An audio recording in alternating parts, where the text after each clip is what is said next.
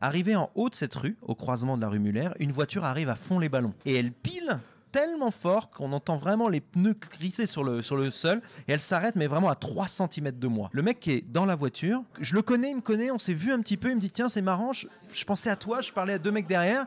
Il voit que je suis encore un peu effrayé, qu'il se dit bon, on allons boire un café tous ensemble, discutons. Le mec en face de moi c'est Harry Torjman, à côté de moi c'est Kian Kojandi, en face de moi c'est Bruno Muschio. Ils ont un projet, ça s'appelle Bref. Et à partir de là, ils me parlent de ce projet-là ainsi qu'un autre projet. Et je leur dis, les gars, j'adorerais avec vous travailler sur ce projet et, euh, et créer des effets spéciaux et faire la direction artistique. Est-ce que vous vous souvenez de cette pub de 97 Here's to the crazy ones. The misfits. The rebels. The troublemakers. The round pegs in the square holes. The ones who see things differently. They're not fond of rules, and they have no respect for the status quo. Cette pub glorifie ceux qui ne voient pas le monde comme tout le monde. Ceux qui utilisent le système tout en restant en dehors du système. Ceux qui montrent leurs différences sans peur d'être ridicules. Ces iconoclastes ne correspondent pas aux clichés de la pub que vous venez d'écouter. Ces iconoclastes sont parmi nous. Ces iconoclastes sont légion. Venez avec moi les rencontrer. Alors Damien, merci de m'avoir euh, reçu dans ton bureau du moment. Merci à toi. Donc peut-être que vous entendez le bruit de fond, nous sommes dans un café dans, dans le 18e. Alors je voulais te voir pour parler d'un projet que je mène maintenant depuis trois mois sur le sujet des iconoclastes. Je vais commencer cette conversation avec toi en te posant la question traditionnelle qui est, à ton avis, pourquoi est-ce que j'ai voulu t'interviewer pour ce podcast? Alors, euh, iconoclaste, il y a plusieurs définitions à ce mot. Euh, la première, je crois que c'était euh, l'empereur byzantin, où justement il y avait des, euh, des, des icônes, des, des statues qu'il ne fallait pas vénérer. Donc je crois que c'était déjà le, le principe de ne pas, ne pas vénérer ça. Il y a un deuxième, je crois qu'une deuxième définition qui dit que c'est une suite d'habitudes en fait, de casser les habitudes.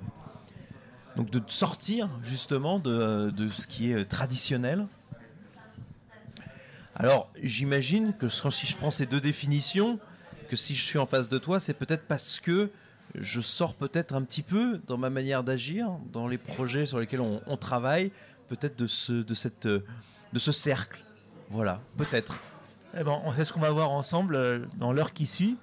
Je vais commencer à t'interroger surtout sur ton parcours, mais avant de, bah, découvrir ce que tu fais actuellement, parce que tu as une actualité assez riche, comme toujours en même temps, mais j'aimerais commencer vraiment de bonheur, de bonheur, de bonheur, genre, classe, euh, genre les classes euh, CP, CE1, euh, la cour de récré, et savoir un peu comment c'est commencé pour toi cette, bah, ce parcours. Et à savoir, est-ce que tu étais entouré par beaucoup d'amis? Est-ce que c'était plus compliqué? Voilà, Qu'est-ce qui s'est passé à la petite enfance? Il y a plusieurs déclencheurs, en tout cas à mon parcours peut-être aujourd'hui. Le tout premier, aussi loin que je puisse m'en souvenir, j'avais 5 ans et demi et j'ai vu le film Les Dents de la Mer. C'est pas un film qui m'a impressionné, euh, qui m'a fait peur ou tout ça, parce que euh, Attends, tes parents t'ont laissé regarder Les Dents de la Mer à 5 ans et demi? Alors tout simple, en fait, j'avais vu dans un magazine, s'il doit encore exister, euh, magazine télé, une photo du requin de l'aileron. J'ai voulu voir ça. Et mon père jouait à, à pile ou face des fois avec moi. Et il avait cette habitude de tricher pour que la pièce tombe toujours sur face, hein, sur, pile, pardon, parce que lui, moi je prenais face, il prenait fil. Et jour-là, la pièce est tombée par terre et c'est tombé sur face. Donc j'ai eu le droit de regarder la première demi-heure et puis en fait après on m'a laissé parce que j'étais, je posais plein de questions j'étais trop excité par ce que je voyais pour qu'on puisse me coucher et que c'était, euh, voilà, c'était inutile. Donc du coup, euh, ma mère a fait en sorte de me dire que bah voilà, euh, pour me rassurer, parce que le film pouvait peut-être m'effrayer, de dire bah ce sont des acteurs qui jouent un rôle. C'est un compositeur qui joue une musique. C'est un réalisateur qui joue à mettre en scène tout ça. Et le mot jouer revenait souvent. Et je pense que c'est ce déclencheur-là qui a décidé un petit peu de mon avenir, ce mot jouer. Donc le film ne m'a pas impressionné, Euh, les scènes gore non plus. J'ai vraiment pris ça. euh, Je voyais le requin. euh, Il y a plein de choses. Il y a des choses qui me marquaient l'histoire de l'Indianapolis, par exemple. J'en reparlerai peut-être plus tard dans cette interview. Mais en tout cas, je pense que ça a été le premier déclencheur. Ensuite, le second déclencheur de mon enfance, j'ai eu beaucoup de mal. J'ai beaucoup de mal. J'ai eu beaucoup de mal avec l'école. Euh, et j'ai appris à lire par le jeu, le jeu de cette famille, et par des livres qui s'appellent les livres dont vous êtes le héros. Alors attends, t'as eu du mal avec l'école, avec les profs ou avec les élèves? Avec le principe de l'école. En fait, je pense qu'à l'âge de 5 ans et demi, j'ai vraiment une vision de ce que je voulais, ce que je voulais faire plus tard. Et en fait, l'école est devenue pour moi comme une prison où on m'imposait une culture générale, on m'imposait des règles qui ne me ressemblaient plus. Et donc je pense que pour moi, jusqu'à l'âge de 16 ans, et vraiment, hein, jusqu'à 16 ans, alors je l'ai moins senti en primaire, mais je l'ai senti au collège, j'allais en prison. Tous les jours. Pour moi, sortir de l'école, c'était une conditionnelle. Je peux dormir à l'extérieur et je re-rentre en prison. C'est-à-dire que j'ai vraiment subi l'école et j'ai vraiment souffert euh, à l'école. Donc, tu as appris par toi-même. euh, donc, tu parlais des jeux de cette famille et des livres dont vous êtes le héros, qui t'ont permis d'apprendre à, à lire À lire, oui. carrément. J'ai appris par ma grand-mère avec le jeu de cette famille, donc à comprendre euh, maman, papa, petit frère. J'ai compris ces syllabes-là et sa construction de ce qui nous aide à lire par le jeu de cette famille. Et ensuite, à l'âge de 6 ans, 6 ans et demi, j'ai eu mon premier livre dont vous êtes le héros que ma mère m'a offert. C'était Les Collines Maléfiques. Euh, c'était un défi fantastique. Non, pas un défi, c'était euh, de la série Sortilège. Sorcellerie, pardon, de Steve Jackson, donc euh, Les Collines Maléfiques. Et j'ai, bah, forcément, ça me passionnait tellement que bah, j'ai commencé à me forcer à lire pour pouvoir jouer à ce jeu. Et donc, du coup, après, euh, bah, je suis devenu un fervent collectionneur de, des livres de notre héros, puisque j'ai toute la collection, les 156 volumes, ainsi que L'œil noir, le jeu de rôle. Et donc, c'est ce qui m'a permis de rentrer dans cette aventure. Donc je pense que ce qui a fait que euh, l'école était moins pesant pour moi, était moins pesante pour moi, c'était euh, l'univers dans lequel je me plongeais par les livres de le héros qui m'ont accompagné jusqu'à l'âge de 16 ans quand même. hein. Vraiment, de, de 8 ans à 16 ans, j'achetais les livres, je les lisais, les relisais, euh, je rentrais dans cet univers-là. Plus des choses parallèles, des fictions parallèles qui sont les dessins animés, qui sont euh, des livres de Conan Doyle sur Sherlock Holmes, et qui sont en fait tous des, des sujets qui m'intéressaient pour mon avenir en fait. Donc je savais que l'école pour moi, en dehors de certaines matières, parce qu'il faut quand même ma culture générale, je la tiens quand même en partie par l'école. Mais en dehors de certaines matières, comme euh, des choses qui ne m'intéressaient pas du tout, comme la chimie, la géographie, des choses comme ça, et bien dans ces moments-là, je m'intéressais uniquement à, à mes, euh, voilà, à mes projets futurs. Mais c'était pas un peu solitaire? Bah, je l'ai, j'ai toujours eu des camarades, mais j'ai senti que je me, je me suis senti un peu seul au collège. Oh, pas en primaire, pas en primaire parce que j'ai de bons souvenirs de la primaire, j'ai de bons souvenirs. J'ai, de manière générale, je, ne regrette pas du tout mon enfance, j'adore mon enfance. J'ai une enfance merveilleuse. Ce que je regrette, c'est l'école. Alors l'école fait partie de l'enfance, mais je ne regrette pas la récréation, les copains, tout ça, parce que j'ai vraiment eu euh, cette période-là qui était formidable. Ce que je n'ai vraiment pas aimé, c'est le collège, parce que en- en- encore la primaire, j'étais avec mes copains, j'avais mes délires, euh, je parlais des fictions que j'avais vues, des Dents de la Mer, des films que j'avais vus. Donc, euh, du coup, ça, c'était parfait parce que je me nourrissais un petit peu de leurs témoignages. Mais par contre, le collège, c'est complètement différent parce que le collège, il y a la puberté, il y a le fait de euh, bah, voilà, courtiser les filles, il y a tous ces trucs-là. Et moi, j'étais encore dans ce. Il faut savoir que j'ai cru au Noël jusqu'à l'âge de 12 ans. hein. Donc, j'avais vraiment un retard par rapport à la réalité. Et donc, du coup, euh, j'étais dans un monde que je m'étais créé dont ma mère et mes parents avaient un petit peu donné les bons ingrédients pour que j'y reste. Et donc, du coup, si, tu veux, quand je est arrivé euh, bah, euh, le collège, bah, là, j'avais une vraie réalité parce que bah, on te dit que le Père Noël, ça n'existe pas. Tu comprends plein de choses. Tu comprends qu'il y a la conseillère d'orientation qui est ton pire ennemi, qui te dit que demain, tu ne feras qu'un seul métier et vu tes notes, tu ne pourras rien faire d'autre que ça. Donc, en fait, si tu veux, ça, ça a été la période terrible pour moi. Vraiment terrible. Et à côté de ça, l'éducation que tes parents t'ont donnée, si tu pouvais la comparer à, à l'éducation que tu voyais chez tes amis? J'avais une éducation qui était euh, basée sur deux choses que, je retiens. Du point de vue de ma mère, c'était la croyance. C'est-à-dire que ma mère disait, voilà, si tu veux une chose, crois, crois en ça, crois en ça, crois en ça.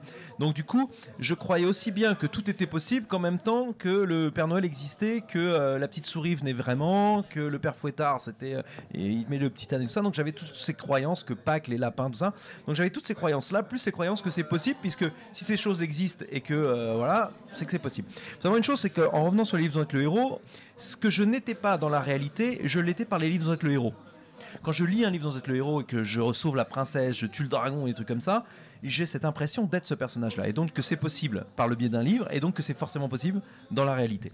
Et ensuite, j'avais l'autre éducation qui était celle du travail. C'est-à-dire travailler, être consciencieux. Le travail va me mener quelque part. Ce qui est assez marrant euh, dans cette éducation, éducation-là, c'est que tous les deux me disaient euh, arrête de regarder des dessins animés ou de jouer aux jeux vidéo, ça ne te donnera pas à manger. Ce qui aujourd'hui est complètement l'opposé, puisque je vis de ça. Notre monde, oui. Oh. incroyable. Et d'ailleurs, ça rentre un peu bah, dans une réflexion, une piste que je suis en train de suivre euh, de l'iconoclastie, de celui qui crée son, son job, Mm. tout C'est un simplement. peu ça, ouais. C'est un peu ça. En fait, j'ai créé mon futur. Enfin, je pense que je l'ai créé dès très très jeune. En fait, Mm. je savais que plus tard je voulais jouer. Je ne savais pas quel métier j'allais faire. Pour moi, c'était une multitude de métiers, mais je savais que c'était euh, sur des thématiques qui me plaisaient. Et d'ailleurs, tous les projets que je fais aujourd'hui, mais il n'y en a pas un qui n'est pas relié à mon enfance. Pas un seul. Continuons à suivre ce fil du jeu Mhm. pour progresser dans ton parcours scolaire. Ouais. Donc, après le collège, le lycée, les études supérieures, qu'est-ce qui se passe? Comment est-ce que tu gères les deux? Pour pouvoir répondre à cette question-là, j'ai besoin de ce virage important qui est euh, l'âge de mes 12 ans. En gros, à 12 ans, j'ai, euh, je suis passionné de, de- de Sherlock Holmes. J'adore euh, les aventures de Sherlock Holmes. Et en fait, je demande à ma mère où il habite parce que j'aimerais bien lui rendre visite. Puisqu'on dit Baker Street, nanana. et ma mère me dit malheureusement le personnage n'existe pas. Donc là, je vacille parce que je suis pas bien. Je me dis bah c'est c'est fou quoi, ce personnage n'a pas existé. Et elle le voit, elle me dit bah tiens ce soir il y a y a, y a un autre personnage de la même époque qui a existé, c'est Jack l'Éventreur. Il y avait un téléfilm en deux parties de David Wickes avec Michael Caine qui s'appelle euh, Jack l'Éventreur, euh, ou je sais plus quoi, la véritable vie de Jack l'Éventreur, un truc comme ça, en deux parties. Et donc j'ai regardé, je regardais beaucoup la dernière séance et avec Eddie Mitchell, et donc il y avait ce film-là qui n'était pas la dernière séance mais qui était euh, diffusé sur la 5. Et je pense que ça a donné naissance à un premier projet qui a vu le jour plus tard. Donc en fait, tous les projets sont nés d'une base, d'une envie. Et là, en fait, j'étais passionné par l'histoire de Jack l'Éventreur. Mais vraiment à 12 ans. Donc j'allais à la bibliothèque, à la bibliothèque, je prenais des livres, j'allais au collège. Au lieu de faire des maths, je lisais des trucs sur Jack l'Éventreur. Donc ça a donné naissance à un projet qui est né euh, 13 ans plus tard, qui a été un jeu de société. Ah ouais, moi, je suis complètement sur des trucs, euh, voilà, Sherlock Holmes, Jack l'Éventreur, l'USS Indianapolis. Comme, encore une fois, Les Dents de la Mer, je l'ai revu. USS Indianapolis? Bah, USS Indianapolis, dans Les Dents de la Mer, on a le personnage de Quint, interprété par Robert Shaw, qui fait un long monologue euh, sur l'histoire de l'Indianapolis, qui est un bateau qui a livré la bombe atomique. Et quand il repart dans l'autre sens, il se fait torpiller. Ils sont 1200 hommes qui se retrouvent dans, la mer. On les repêche, ils sont plus que 316. Et on se demande ce qui s'est passé dans l'eau. Et bien évidemment, les requins ont été euh, en grande partie euh, les responsables de leur disparition. Euh, ça m'a impressionné, ça m'a impressionné énormément et je voulais en faire quelque chose beaucoup plus tard. Donc pour moi, à cette période-là, j'avais euh, euh, deux choses qui m'intéressaient, c'était l'USS Indianapolis et Jack l'Éventreur, qui m'ont longuement... Et les livres ont été le héros. Voilà, toujours. Parce que je faisais ma collection, je lisais tout ça. Donc j'avais ces trois choses-là qui étaient à côté de moi. Et en même temps, à 12 ans, 11-12 ans, est arrivé quelque chose de nouveau dans ma vie qui était présent à l'âge de mes 8 ans, mais qui est vraiment arrivé à 12 ans, c'est la musique de film. C'est-à-dire que je devais avoir, euh, ouais, peut-être 11, 10, 11, je sais plus quand. Euh, que- quelle année je- pff, la sortie du film Batman, faudra vérifier. Je crois que c'est 89, il me semble. Je devais avoir 11 ans. Je crois qu'il est sorti en 89. Il me semble. hein. Je vois le film, euh, je suis avec ma cousine, je me souviens, c'est au Pathé Vepler, place de Clichy. Elle m'emmène au cinéma, euh, histoire de passer le temps. Je vois Batman, je vois le générique d'introduction avec cette caméra qui se balade dans une sorte de labyrinthe, et la musique me transporte. Et je me promets. Donc je reviens le lendemain avec un magnétophone je sèche l'école, je reviens, on était, euh, c'était un lundi, je reviens, j'enregistre juste le générique dans le cinéma sur mon magnétophone de euh, Danny Elfman, je retourne à l'école je fais écouter à mes camarades sur mon magnétophone cette musique-là en disant waouh, c'est quand même fou, euh, c'est Batman, c'est génial. Et à ce moment-là, je me promets intérieurement, sans le savoir, c'est une semi-promesse, que beaucoup plus tard, soit je serai compositeur, soit je ferai en sorte de faire découvrir à d'autres la musique de Batman. Ce qui est assez fou, c'est que je réécoutais cette musique dans ma chambre en me voyant avec un orchestre derrière moi et un public devant. Très souvent, je visualisais ça en réécoutant la musique.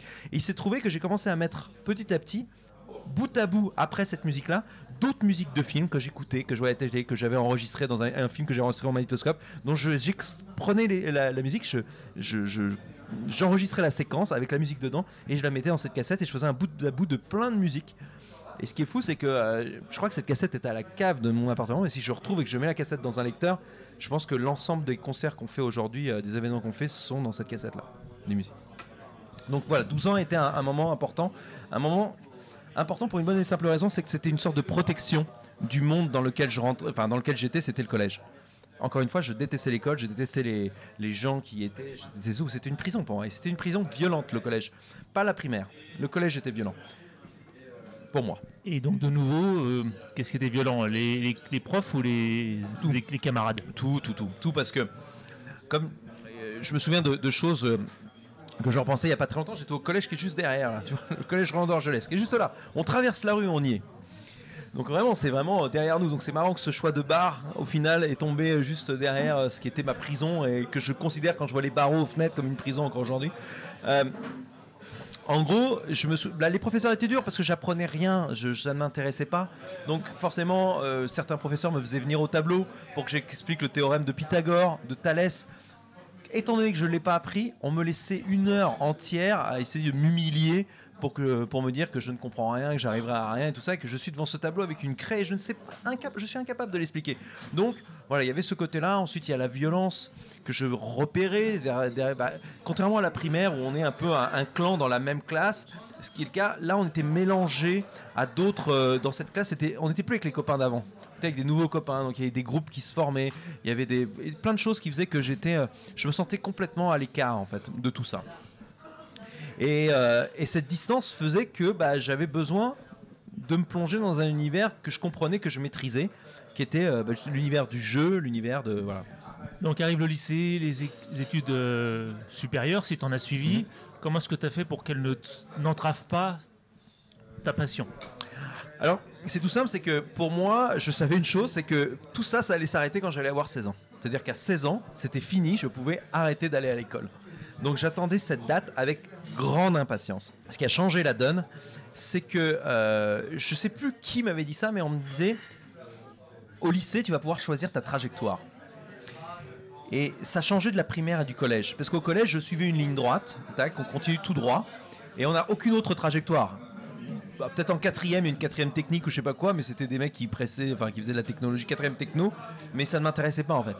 Et là, on me disait qu'en que, arrivé en seconde, il y avait une dernière euh, année comme ça euh, en seconde euh, générale, généraliste, et qu'ensuite après la première, eh ben, on allait pouvoir choisir parmi énormément de voies. Et ça, ça m'a tout de suite interloqué. Donc la seconde a été le dernier moment pour moi de souffrance. Mais comme j'étais avec des copains que j'aimais bien, que d'un coup je commençais à, me révéler, parce que je devenais d'un coup euh, délégué de la classe, je commençais à, communiquer énormément avec le monde, sachant que d'un coup je commençais à me dire je vais pouvoir choisir ma destinée. Donc je suis devenu très prolixe. Ce n'était pas le cas avant.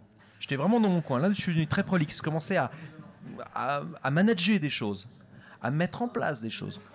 Et peut-être aussi à partager ta passion À depuis ouais. tes 12 ans. Enfin, Ouais. tu as peut-être commencé à pouvoir en parler à l'extérieur et être écouté. et être écouté. Bah, J'avais un copain qui était fan de Livres et Claireaux, euh, Benoît, et donc petit à petit, bah, d'un coup, euh, il y a des choses qui se formaient, on partageait une vraie passion, on jouait ensemble, et, et d'un coup, j'ai commencé, bizarrement, moi qui voulais quitter le système scolaire, à l'aimer et à devenir un bon élève.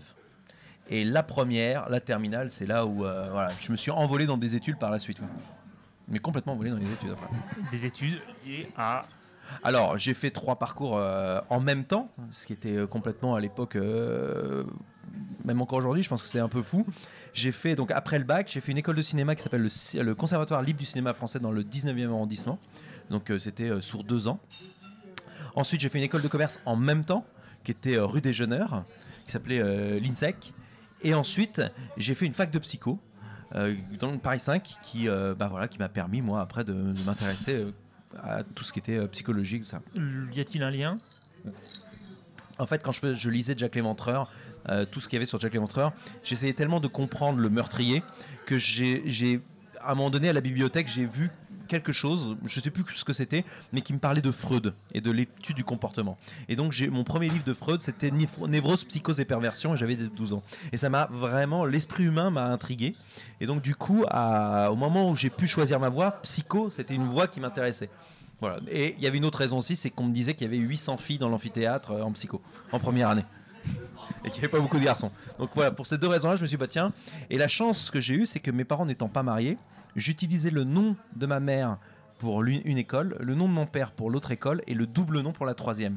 Parce savoir, à l'époque, Claude Allègre avait essayé de rendre la fac élitiste.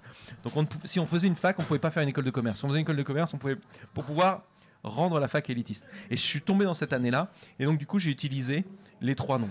Que tu as cessé lorsque tu as été diplômé ou Oui, oui, puis petit Un à petit, de toute façon, école de cinéma, une fois que c'était fini, euh, il me restait plus que de, cursus. Psycho, je suis pas allé complètement au bout, je suis allé à la licence, et ensuite je me suis consulté, je me suis vraiment concentré sur le commerce pour euh, avoir mes, mes, mes diplômes.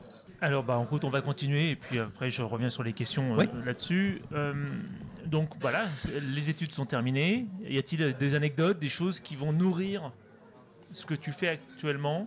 Qui Oui. date de cette époque-là En fait, il faut savoir une chose, c'est que euh, euh, j'ai continué mes études, mais à un moment donné, je les ai continuées à distance.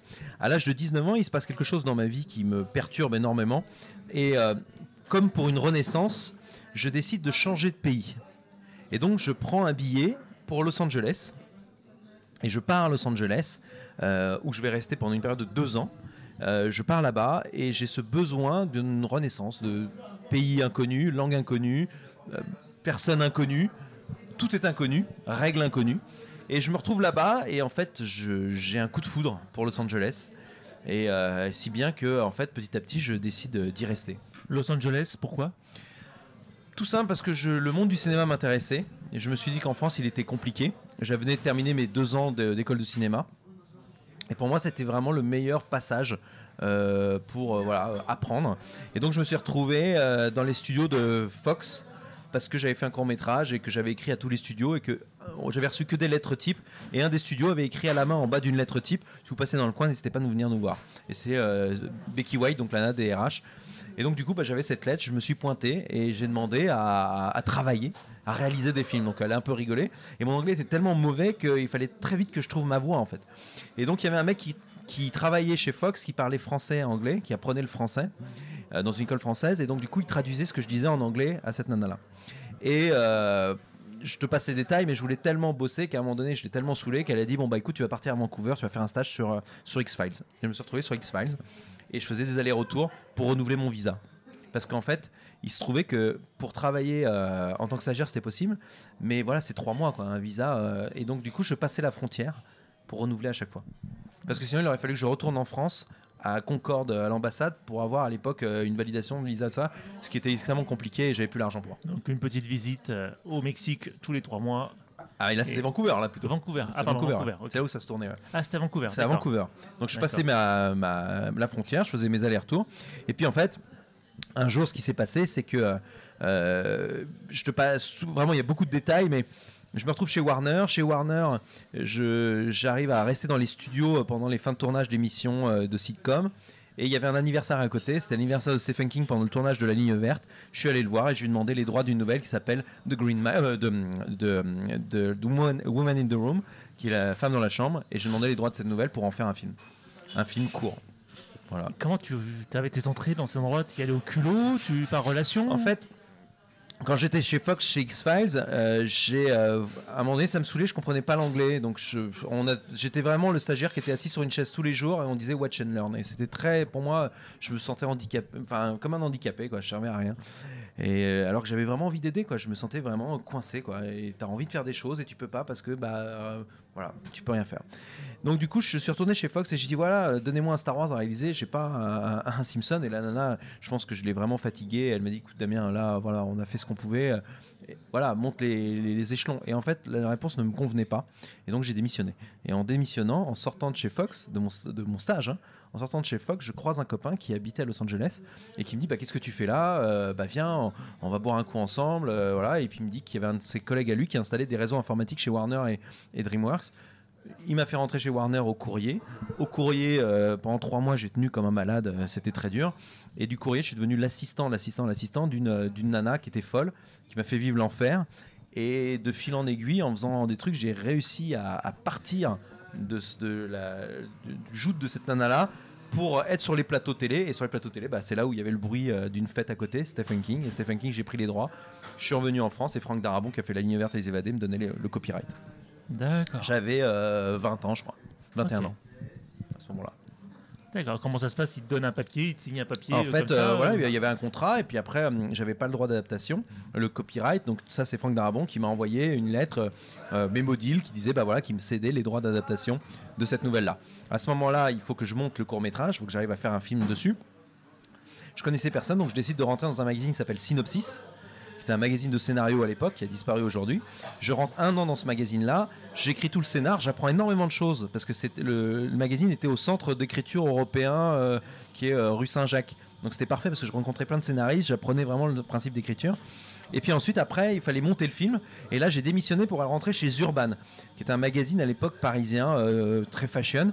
Et alors, je suis rentré chez Urban parce qu'en fait, chez Synopsis, ma table, elle, elle était bancale. Et il y avait un papier qui maintenait la table. Et quand j'ai retiré ce papier, c'était une offre d'abonnement pour Zurban. Et du coup, j'ai appelé le magazine Zurban en disant je voudrais travailler avec vous. Ils m'ont fait rentrer. Et à partir de là, j'ai rencontré énormément le monde dans le monde du spectacle, dans le monde euh, de, voilà, des médias, tout ça. Ce qui m'a permis de, monter ce projet de Stephen King, d'en faire un court métrage. Et de ce court métrage-là, ensuite, je l'ai montré à des chaînes de télé. Et les chaînes de télé m'ont dit, mais comment tu as fait les effets spéciaux de ça? Et j'ai dit, bah, nous-mêmes. Et c'est a donné naissance à ma première boîte d'effets spéciaux en 2003. En fait, quand tu racontes l'histoire, c'est comme si tout s'enchaînait naturellement depuis 5 ans et demi jusqu'à Mm. euh, jusqu'à là. Juste rapidement, la veillée. euh, Bah, la veillée, c'est euh, c'est un projet de Patrick Beau, euh, donc, qui est à la chaîne Axolot. Patrick est venu me voir dans un restaurant. on a déjeuné ensemble dans un restaurant un jour. Il me dit écoute, il y a un projet qui s'appelle The Moss aux États-Unis. Le principe est simple c'est 5-6 personnes sur scène, les unes après les autres, qui vont raconter des histoires extraordinaires. J'ai trouvé le principe très fort. Il me raconte deux trois histoires. J'ai demandé à avoir les droits de ce projet-là, ce qui a pris du temps. On m'a donné l'autorisation de faire une adaptation de ce projet-là, mais de ne pas l'appeler The Moss. Euh, la compagne de Patrick a trouvé l'idée d'appeler ce- cet événement la veillée et ça a commencé et, euh, et maintenant bah, c'est devenu non seulement un événement mais aussi une chaîne YouTube et bientôt une émission télé euh, sur C8. Revenons Oui. à l'adaptation de Stephen King. Oui. Qu'est-ce qui se passe à partir de là Bah, ce qui se passe à partir de là, les ruptures suivantes? la- la- aux- à ce moment-là, en fait, euh, une fois que j'ai réalisé ce, ce truc-là, en fait, moi, je montais une boîte de- de- d'effets spéciaux. J'ai monté une boîte d'effets spéciaux, mais pour faire les- ce film-là, c'était un tout petit truc. Et en gros, bah, au moment où ils m'ont dit comment ça avait été fait, bah, j'aurais dit, bah, c'est fait avec des effets spéciaux qu'on a fait chez nous. Donc, ils m'ont demandé de travailler sur un truc qui s'appelait Léa Parker à l'époque pour faire des tests sur euh, une série Léa Parker. Voilà. J'ai fait des, des tests sur Léa Parker, ça a marché. Ils m'ont demandé est-ce que tu veux réaliser le générique de la série Les Bleus, une nouvelle série qui allait sortir sur M6. Donc j'ai fait OK avec plaisir. Et puis à partir de là, euh, ils ont le générique. Ils ont dit Est-ce que tu veux faire notre première euh, série de vacances, euh, Laura et les 28e, je sais plus comment ça s'appelait. Je dis Ouais, d'accord. Et puis de là, ben, en fait, travailler avec un producteur, deux producteurs, bah, eux, on travaille avec des réalisateurs qui travaillent avec d'autres producteurs, tout ça. Et je me suis retrouvé. donc ça, c'était en 2003, 2000, je dirais 2004.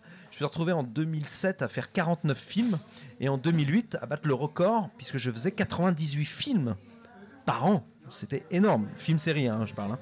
Donc c'était énorme. Ton rôle, c'était euh, producteur Bah moi, je suis euh, producteur de la boîte, enfin, je suis directeur, dirigeant de la boîte avec euh, un, un de mes associés. Donc en 2008, on était, euh, voilà, on, on faisait énormément d'effets spéciaux. Et en fait, il faut savoir qu'à ce moment-là, entre 2008 et le début de cette boîte-là, j'ai réalisé deux choses dans ma vie qui étaient importantes. Tu te souviens de Jack l'Éventreur? Jack l'Éventreur, je voulais en faire absolument quelque chose parce que je voulais le partager avec le public. J'avais tellement de connaissances autour du sujet qu'il fallait que je le partage avec le public. Donc j'ai 25 ans et je me dis, bah, je vais en faire un, livre. Je vais en faire d'abord une BD. Pas de bol, il y avait déjà une BD qui s'appelait Fromel. Alors je me démonte pas, je dis, bon, bah, je vais en faire un film. Pas de bol, il y avait un film qui était tiré de la BD. Alors je me démonte pas, je me dis, bah, je vais en faire, si, je vais en faire un livre du coup. Et pas de bol, il y avait Patricia Cornwell qui venait de sortir un livre s'appelait Jack l'Éventreur, sous-titre Affaires classées. Tu pouvais pas faire mieux. Donc je me dis, bah, je vais, je me dégonfle pas, je vais en faire un, un artbook, un, livre euh, avec beaucoup de, trucs artistiques que j'allais prendre à droite à gauche. Pas de bol, ça existait déjà. Et un jour, je suis chez un auteur que tu connais bien, qui s'appelle Bernard Werber, et il y a un ami à lui qui s'appelle Dominique, euh, Monsieur Charabousca, que tu dois peut-être connaître, qui est à côté de moi, et je lui parle un petit peu de ma tristesse de ne pas pouvoir partager ça. Et il me dit, Damien, toi qui aimes tellement jouer, pourquoi tu n'en ferais pas un jeu? Et à partir du moment où il me dit ça, je passe une nuit blanche à imaginer des règles du jeu. J'en parle le lendemain à mon associé. Mon associé fait quelques designs de ce truc-là. Et magiquement, j'ai envie de dire, magiquement, je ne sais pas comment les... un éditeur en a entendu parler. Il m'a appelé, il m'a proposé de faire ça euh, sur le thème de Whitechapel, ce que j'ai refusé. C'est un gros éditeur, parce c'est Asmodée, très gros éditeur, j'ai refusé. J'ai dit non, non, non, c'est comme moi je le vois, pas euh, un jeu pour enfants. quoi. Et il y a un autre éditeur qui m'a appelé, plus petit, bien plus petit que l'autre, et qui m'a dit moi je te donne carte blanche, tu fais ce que tu veux, et on sort le jeu quand tu es prêt. Et là, j'ai pu euh, signer mon premier jeu. Au même moment où je développais ce jeu-là, mon amour pour les livres dont vous êtes le héros m'a fait écrire avec ma compagne de l'époque un livre dont vous êtes le héros, mais pour adultes, que j'offrais aux anniversaires. C'était pour moi boucler la boucle, tu vois. Et un jour, Maxime Chatham, qui est un auteur, en partant de chez Michel Lafon, a donné ce livre relié à la corde, qui étaient euh, juste des pages, tu vois, à Michel Lafon, qu'il a donné à sa femme. Sa femme a adoré. Et Michel Lafon nous a appelé en disant bah, Est-ce que vous voulez pas être édité chez nous?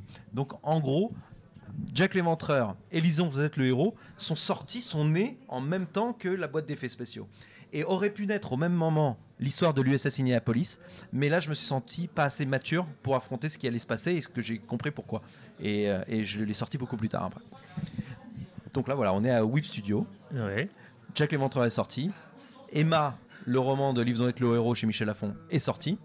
Et là, il se passe une période de ma vie très agréable où je suis prestataire de service et je fais 98 films. J'aide énormément de producteurs, de réalisateurs à faire leurs films par les effets spéciaux. Et tout ça se passe très bien jusqu'à, je dirais, euh, 2010, je crois, 2010-2011. 2010, je crois. Je sais plus exactement, 2010-2011. C'est précis. Voilà. Où je me dis, j'ai envie de faire d'autres choses. J'ai vraiment envie d'un coup de me déployer. Il y avait quelque chose à l'intérieur de moi qui me disait, mais il faut faire d'autres trucs. Tu as trop de passion, le temps passe trop vite, il y a d'autres choses. Il faut que tu trouves la clé. Et je me souviendrai toujours de ce moment-là. Je vais te la raconter en deux étapes, parce que sinon tu ne comprendrais pas. Un jour, je suis pas très bien, donc du coup, je me mets à marcher comme ça jusqu'à euh, jusqu'à Abbesse. Et je croise une comédienne que j'aimais beaucoup. Et euh, je lui dis, écoute, c'est marrant, de chez toi, de là où tu habites, je suis à équidistance en allant à droite ou à gauche de chez moi. Et je lui dis, dis-moi quel chemin je dois prendre. Elle me dit, bah, prends le chemin de gauche. Et donc, je m'engouffre dans ce chemin de gauche et je rentre chez moi par le chemin de gauche. Quelques semaines plus tard, voire peut-être mois plus tard, je suis vraiment dans le métro en, en revenant de, je suis d'un rendez-vous et ça me saoulait de faire de la prestation de service. Je sentais que j'étais arrivé au bout d'un cycle en fait. Et je suis dans le métro sur la ligne 2 et je dois descendre à Barbès-Rochechouart. Et je descends une station avant parce que je suis pas bien.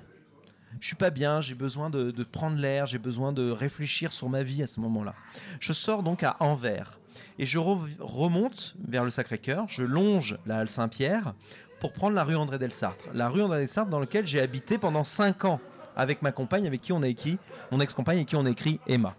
Et pendant ces 5 ans, je me suis dit, bah tiens, je suis toujours passé par les mêmes chemins. J'ai toujours continué tout droit, dans un sens comme dans un autre. Et je me suis rappelé ce qu'avait dit Gwendoline, donc cette, euh, cette euh, comédienne qui s'appelle euh, Gwendoline Gourvenec, qui m'avait dit prends le chemin de gauche. Et donc, en continuant après la rue André Delsartre, on habitait au 18 André Delsartre, il y, a la- il y a une rue qui monte, je crois, feutrier vers la rue Muller, et qui est donc une rue qui monte vers la gauche. Je décide donc d'emprunter cette rue vers la gauche. Arrivé en haut de cette rue, au croisement de la rue Muller, une voiture arrive à fond les ballons, mais très très vite. Et elle pile tellement fort qu'on entend vraiment les pneus glisser sur le, sur le sol, et elle s'arrête, mais vraiment à 3 cm de moi. Le mec aurait euh, freiné un peu plus tard, je passais sur la voiture. Donc j'ai eu très très peur. Le mec qui est dans la voiture, je le connais, il me connaît, on s'est vu un petit peu, il me dit tiens c'est marrant, je, je pensais à toi, je parlais à deux mecs derrière, il voit que je suis encore un peu effrayé. Lui il était un peu, euh, il était tellement euh, speed qu'il se dit bon, on allons boire un café tous ensemble, discutons, et on va boire un café au Flore qui est un peu plus haut. Le mec en face de moi c'est Harry Torchman, à côté de moi c'est Kian Kojandi, en face de moi c'est Bruno Muschio. Ils ont un projet, ça s'appelle Bref. Et à partir de là, ils me parlent de ce projet-là ainsi qu'un autre projet. Et je leur dis, les gars, j'adorerais avec vous travailler sur ce projet et, euh, et créer des effets spéciaux et faire la direction artistique. Et c'est là que j'ai pu intégrer avec mon équipe l'aventure Bref, qui a duré un an. Et pendant un an, j'ai vécu une aventure extraordinaire. Une aventure où on travaillait entre copains. Une aventure où on n'était que dans la création. Une aventure où on n'avait aucune limite. Une aventure où chacun, chacun donnait le meilleur de lui-même pour que chaque épisode soit une perle.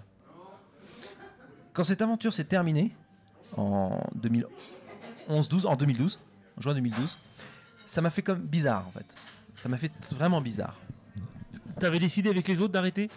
Non, non, c'était les auteurs qui avaient décidé d'arrêter parce qu'ils avaient fait le tour. ouais. Voilà, ok, c'est ça. Parce que je sais que ça avait été une décision qui était volontaire. Et euh, voilà, donc c'est les auteurs. Donc à ce moment-là, je me retrouve à.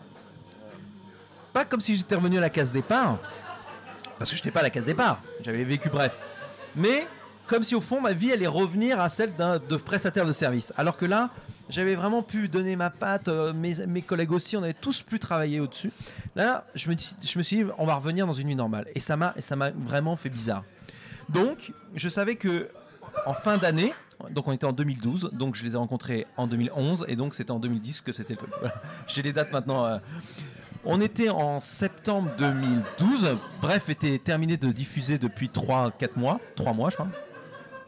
Et j'étais vraiment très triste parce que je savais que voilà, il fallait, euh, fallait faire quelque chose et la fin du monde allait avancer, puis- approcher puisque le calendrier Maya disait que la fin du monde c'était euh, le 12 décembre euh, 2012. Donc, avec un mec que j'ai rencontré dans un bar, au moment où je terminais mon projet sur l'USS Indianapolis, puisque à ce moment-là c'est devenu une bande dessinée euh, sur toute l'histoire de l'USS Indianapolis. euh, que j'avais euh, réussi à remonter jour pour jour en, ayant des survivants de cette, euh, euh, terrible catastrophe euh, pendant un an sur Skype. Donc j'ai pu sortir cette BD USS Indianapolis. Et en faisant cette BD, j'ai fait la première signature au dernier bar avant la fin du monde qui, venait d'ouvrir. Et donc pendant cette signature, je rencontre un petit peu le patron, tout ça.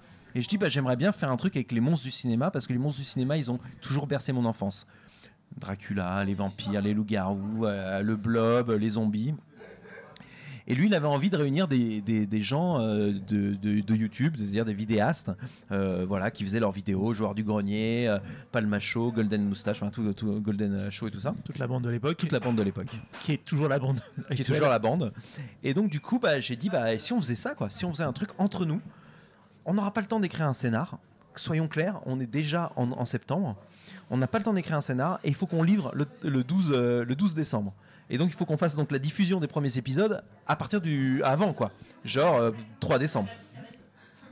Donc du coup j'ai appelé un mec que j'avais croisé à l'époque où j'avais commencé les effets spéciaux, euh, qui s'appelle Adrien Labastire, hein, quand j'étais euh, un jeune mec dans les effets spéciaux. Et ce mec était un jeune stagiaire. Et c'est lui qui montait Golden Moustache. Donc je l'ai appelé, j'ai écoute, j'ai envie de faire un truc comme ça. Il venait de monter Golden Moustache, il m'a dit, bah écoute, je te finance un petit peu. Moi, je finançais une partie avec euh, mes associés. Et euh, le dernier bar avant le film, finançait une dernière partie. Et puis on s'est amusé à faire 7 ou 8 épisodes, je crois 7 épisodes, de la dernière série avant la fin du monde. On a fait ça, un truc comme ça, hyper rapidement. que l'on peut voir sur euh, YouTube. Je crois qu'on peut encore voir des épisodes sur YouTube. Et donc on a, on a fait ça, ça a eu un joli succès. Le premier épisode a dépassé les 1 million et quelques de vues. Eu un joli succès. Et donc du coup est sorti de là un DVD, est sorti de là une BD par la suite. Et à partir de là, euh, eh ben c'est à partir de là que j'ai eu euh, l'envie de toucher tous les médias. Parce que j'ai rencontré des gens qui sont venus à moi, comme Guillaume d'Horizon, qui m'a dit écoute Damien, j'aimerais faire une émission sur le Japon. Et j'ai dit bah ouais, à qui on va vendre ça? Et on a vendu ça à J1 et voilà, on a fait une émission de 40 on a fait 5 saisons de 40 épisodes par saison. Donc ça fait quand même 200 épisodes sur le Japon tourné au Japon. J'ai eu Romain Dasnois qui était un mec qui travaillait euh, à Japan Expo que j'avais rencontré euh, à la Japan qui voilà et qui joue un rôle dans la dernière série qui m'a dit écoute j'ai envie de faire des concerts Euh, voilà de Final Fantasy de tout ça et donc du coup on s'est dit bah lançons les concerts j'ai eu envie de faire du merchandising, j'ai eu envie de faire des émissions télé, des séries télé. Et voilà, et petit à petit, si tu veux, tout ce qui était le passé a servi au futur. C'est-à-dire que la dernière série, qui était un truc fait entre copains, euh, voilà, euh, avec des bouts de ficelle et voilà, a permis que je rencontre un producteur qui me dise écoute, viens, on s'associe et on fait des séries un peu plus haut de gamme. Et on a signé une des premières séries chez Studio Plus, Canal Plus, qui était Urban Jungle, qui était un cran bien au-dessus. Et puis après, voilà, le nom de la rose et d'autres trucs. Et donc en gros, tout à coup, j'ai eu un déploiement de projets mais ce qui était très marrant, c'est que des projets, ils ont toujours été là. C'était des projets de mon enfance. Donc il y a eu un déploiement. Puis après, j'avais les projets de mes associés qui relient aussi les projets de mon enfance. Je pense que tout ça, tu vois, tout à coup, il y a une, comme une sorte de feu d'artifice. Vraiment ce moment où euh, ça, ça crépitait, tu vois, un petit peu.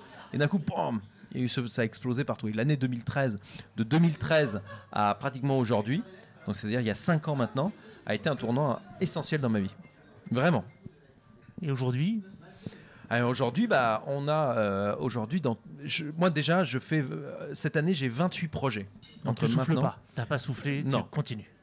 Non, j'ai 28 projets entre maintenant là où je te parle et je dirais avril 2020.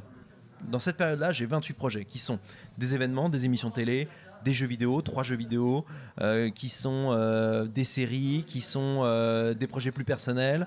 Voilà, tout ça dans, dans ce, dans, dans ce moment, dans ce segment de temps.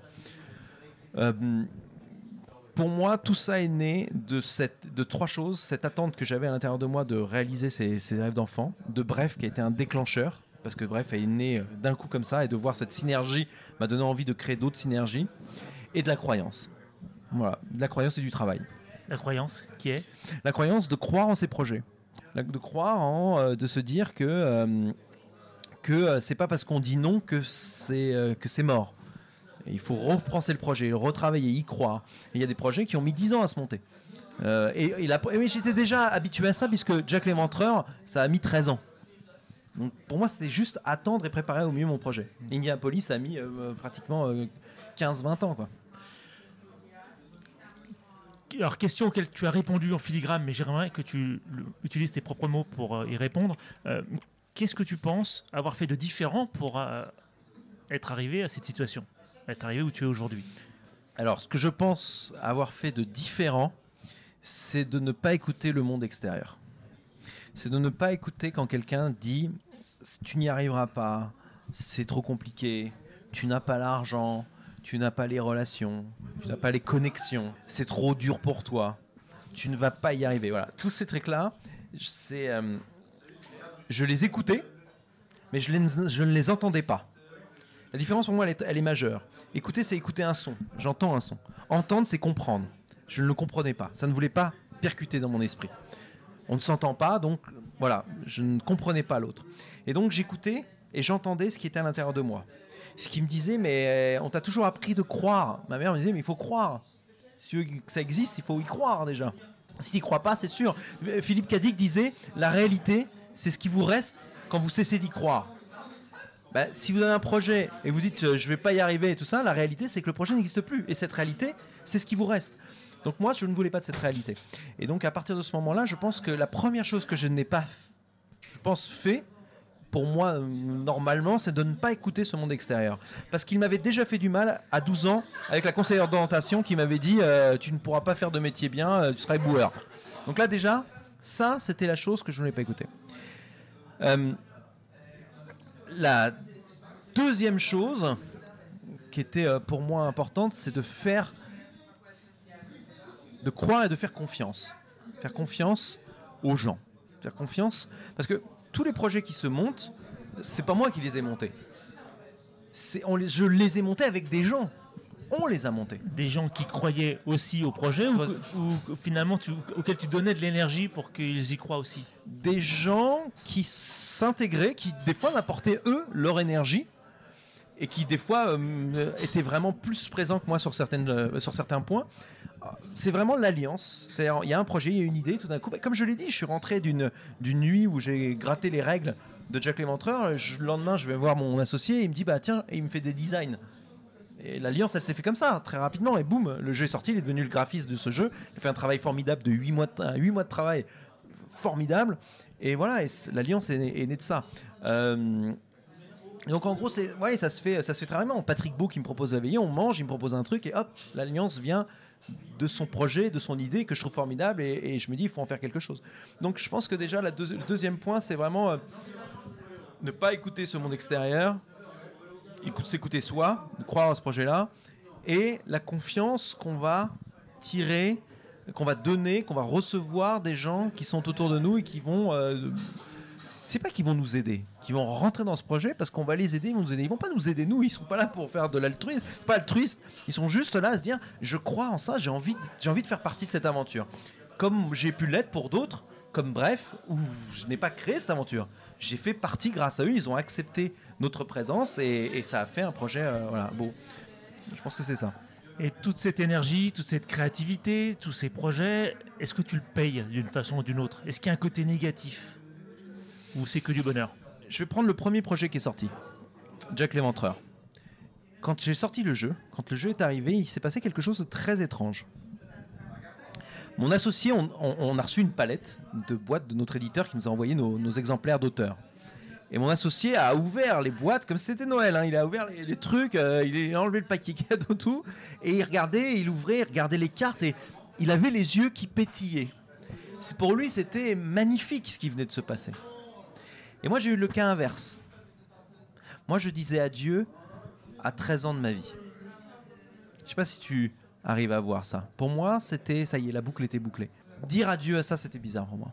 Parce que quand j'ai vu la boîte, je savais que c'était fini. Je savais qu'on était arrivé. euh, Il y aurait des suites, bien sûr, il y aurait d'autres choses, mais ça y est, j'avais. Voilà. Donc, Je pense que si un psychologue était là, à côté de nous, il dirait, je pense savoir pourquoi Damien fait autant de projets. Parce que d'une certaine manière, c'est sa manière d'exorciser, de ne pas penser que là c'est une fin, il a d'autres projets, donc du coup il ne pense pas, même si le truc est fini, il est déjà sur un autre projet. Il n'a pas la nostalgie, il n'a pas ça. Parce que pour moi, c'est vraiment ce qui s'est passé là avec London et ce qui m'est arrivé sur plein d'autres projets, et c'est pour ça que je pense que j'en ai beaucoup, c'est comme si c'était, euh, pour moi quand j'étais à l'école, il y avait les grandes vacances, et les grandes vacances ça passait trop vite, et quand c'était la fin des grandes vacances, j'étais déprimé. Parce que je retournais à l'école. Et ben je me suis rendu compte d'une chose, c'est que la vie c'est comme les grandes vacances, ça passe très vite. Et un projet, ça passe encore plus vite. Et donc du coup, je me suis dit, bah, il faut que j'ai une autre vie derrière, tout de suite à enquiller, pour pas avoir à penser que c'est fini. Et cette autre vie, comment tu la trouves? Ou est-ce que c'est elle qui te trouve? Et plus, et plus globalement, comment est-ce que tu fais pour rester curieux par rapport à ça? Je pense que c'est vraiment les deux. Vraiment. Je pense que c'est vraiment les deux. Cette réponse-là, je peux pas, je peux pas répondre que c'est moi ou la vie, c'est les deux. Il va y avoir des fois des concours de circonstances. Il va y avoir des, des moments dans ma, dans ma, je peux parler juste pour moi, mais dans, cette vie, dans ma vie, où euh, je vais être passionné par quelque chose et, je vais être très aware, très attentif de tout ce qui va se passer. Donc du coup, je vais repérer très vite. Tu vois, sur Charles Gomme, je vais repérer très vite. Oh, une affiche. Oh, une pièce de théâtre. Oh, un truc. Et donc je vais m'imprégner. Je vais aller voir la pièce de théâtre. Je vais lire le livre. Je vais m'intéresser. Je vais voir ce qui a été fait à côté. Et c'est la même chose sur les projets que je suis en train de faire là en ce moment. Au moment où je rentre dans un projet, tout à coup, j'ai l'impression que mon cerveau, il ne repère que des choses qui pourraient être linkées, liées pardon, à ce projet. Et il élimine tout ce qui est autour. Comme si un GPS ne, pourrait, ne peut voir qu'une seule chose, c'est le tracé vers la destination, mais pas les, routes annexes et tout ça. Et je pense que d'une certaine manière, c'est ce que je vis. C'est-à-dire que la vie va me mettre en place des choses autour de moi et je vais les voir, ou elle va faire en sorte que je les vois, et de croiser des gens qui sont des gens qui pourront euh, se lier à, ça, à ce projet, à cette aventure. Et, donc tout ça formera un tout à la fin qui sera la naissance du projet. Tu sembles vraiment guidé par une, euh, par une foi, par une croyance, tu l'es toi-même, et vu de l'extérieur, vu que depuis tout à l'heure tu bondis sur ton siège par la, passion et l'énergie, euh, mais est-ce qu'il t'arrive de te remettre en question? Ça, ça c'est, c'est, très très dur de se remettre en question. C'est très très dur. Ça, m'arrive souvent. Pour, je, je- je je voudrais faire un tout petit aparté avant de me remettre en question, avant de parler de la remise en question. Tout à l'heure, j'ai dit deux choses. J'ai dit il y a ne pas écouter le monde extérieur, de faire confiance. Et il y a une troisième chose que je voudrais rajouter à tout ça. Tout ça doit être mêlé avec le travail. Bien évidemment, euh, il faut travailler. Mais ça, ça sert à rien que je le dise. Il y a une troisième chose qui est importante c'est la peur. Et euh, je voudrais parler de la peur, sauf si tu as une question juste après. Et à ce moment-là, euh, La question est de quoi avez-vous peur? Non, bah voilà. Bon, alors, je vais, je vais parler de la remise en question et ensuite je parlerai de la peur. La remise en question, je vais la découper en trois volets. Le premier volet, c'est sur un, projet personnel. Le premier volet, c'est que je vais créer un projet personnel et je vais prendre des personnes que je sens aptes à me donner un avis qui ne va pas être bon ou mauvais, mais qui sera un avis qui pour moi va servir le projet. Quand une personne va me dire ça c'est moyen, tu pourrais renforcer ça, ça regarde, que penses-tu de ça?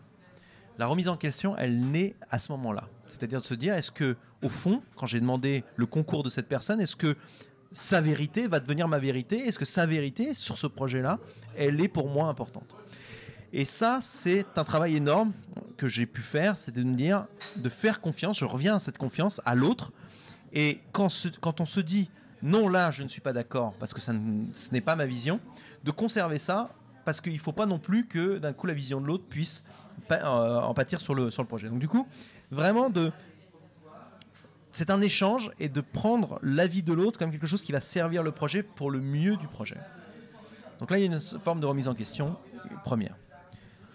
Une seconde remise en question, c'est le travail en équipe. On a un projet collégial, ensemble. On est un groupe de personnes et on travaille ensemble pour le bien d'un projet. Et il arrive à des moments qu'on on ne soit pas d'accord sur eh ben, euh, le futur de ce projet-là, ou la couleur du projet, ou la mise en scène, n'importe quoi par rapport à ce projet-là.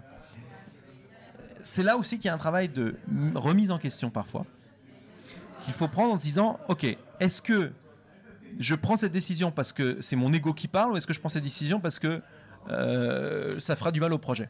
Ça, c'est aussi une forme de remise en question. Il faut prendre du recul par rapport à ça et du recul aussi par rapport à la situation.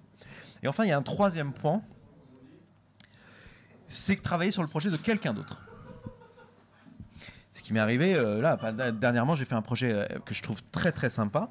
C'est un projet qui, euh, est un, en fait, c'est- un projet sur la chaîne d'un YouTuber qui s'appelle Benzaï, ça s'appelle Road to, to Comité, to Red Bull Comité, où en fait on a un YouTuber qui se lance un défi, c'est de participer au Red Bull Comité. Il va se faire entraîner par les plus grands champions du monde de Street Fighter dans le monde, au Japon, en France, partout. C'est un projet que, dans lequel je suis seulement réalisateur sur celui-ci. Donc je ne suis pas le producteur, ce qui est très rare. J'aime beaucoup produire, mais là je ne suis que le réalisateur. Donc qui est fait par euh, mon ami et collègue euh, Guillaume d'Horizon. Et donc là c'est très dur parce que ce n'est pas ma vision et des fois je suis en désaccord. Désaccord, mais des fois vraiment j'étais en désaccord total avec des fois la ligne éditoriale qui était prise. Mais au fond, la remise en question, elle est de se dire, mais au fond, ce n'est pas mon projet, ce n'est pas mes couleurs que je dois imposer. Je dois servir le projet au mieux. Alors, bien évidemment, heureusement, mon avis est des fois écouté en disant, ah, les gars, là, je pense que c'est une erreur. Et des fois, il ne l'était pas écouté. Mais au, fond, quand je vois le résultat final, je me dis, heureusement qu'ils ne m'ont pas écouté. Parce qu'au final, la couleur que ça a aujourd'hui, elle est peut-être plus belle que la couleur que j'aurais donnée à l'époque sur d'autres choses. Donc c'est ce travail de collaboration et c'est cette remise en question aussi dans là ici une collaboration où mon rôle a moins de pouvoir, de puissance, de parole que il ne l'est dans les deux premiers cas. Voilà pourquoi ces trois pans. Toujours compliqué d'avoir euh, d'être humble quand à côté on a du succès. Et de se remettre en question quand tout le monde te dit Ouais. que ce que tu fais c'est génial. Très dur. Mais ça, j'écoute pas ça généralement. Quand on me dit c'est génial et tout ça, je l'écoute plus. Je l'écoute plus pour une bonne et simple raison, c'est que à la sortie de London 1888, il m'est arrivé quelque chose que je n'attendais pas. Je m'y attendais pas du tout. Le jeu sort et forcément les gens qui l'attendaient depuis longtemps sont très contents, ils avaient pu tester le jeu, ils disent c'est formidable, c'est génial. Et donc mon ego n'en est que... Enfin, il est ravi de tout ça. Et il se passe quelque chose auquel je ne m'attendais pas en tant que premier auteur, les critiques négatives. Et quand à un moment donné, l'audience se divise en deux, parce que je n'ai pas eu la chance d'avoir peut-être le, le, le medium, c'est-à-dire de gens qui disent euh, En deux, genre 50 euh, adorent et 50 détestent. détestent. J'ai Ah ouais. pas eu le central, j'ai pas eu le euh, c'est pas mal. Non, j'ai eu vraiment, euh, j'ai eu vraiment moi vraiment deux trucs. Et que le 50% négatif est beaucoup plus puissant pour toi émotionnellement que le positif, parce que tu ne lis que ça et que tu te fiches du positif, que celui-ci est des fois plus influent, ce qui était à l'époque pas, on n'appelait pas ça des trolls ou des haters, ça arrivait, ce terme est arrivé dans les années 2010, alors que moi c'était en 2005. Bah, tout à coup, d'un coup, tu vois des gens qui portent le drapeau euh, de la guerre et qui disent on y va. Et ceux qui sont gens qui ont dit euh, j'ai adoré le jeu, ils ont sont pas là à essayer de convaincre les autres. Ils disent ouais j'ai adoré le jeu. Point barre. Ceux qui disent j'ai détesté, ils essaient de lever une armée. Donc ça c'est le premier point qui m'avait euh, marqué.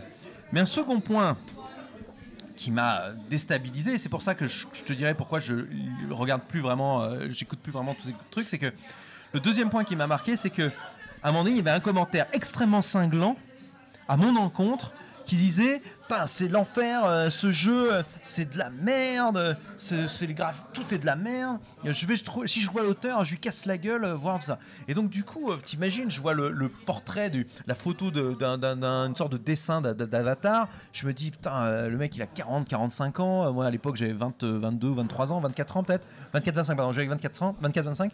Je me dis, putain. C'est chaud quoi, je vraiment euh, je, commençais à me dire merde, je vais me retrouver dans un salon à faire des dédicaces t'as un mec qui va me tuer ou donc du coup je commençais à me dire mais c'est l'enfer et, je voyais d'autres personnes qui se ralliaient à sa cause en disant ouais moi aussi je vais j'avais l'impression en fait que j'avais pris un flingue et que je leur ai mis le flingue sur la tempe, acheté ce jeu, qu'ils avaient acheté ce jeu et qu'après en fait j'ai dit non mais le flingue il est en plastique et qu'ils se disent ok maintenant je vais te tuer.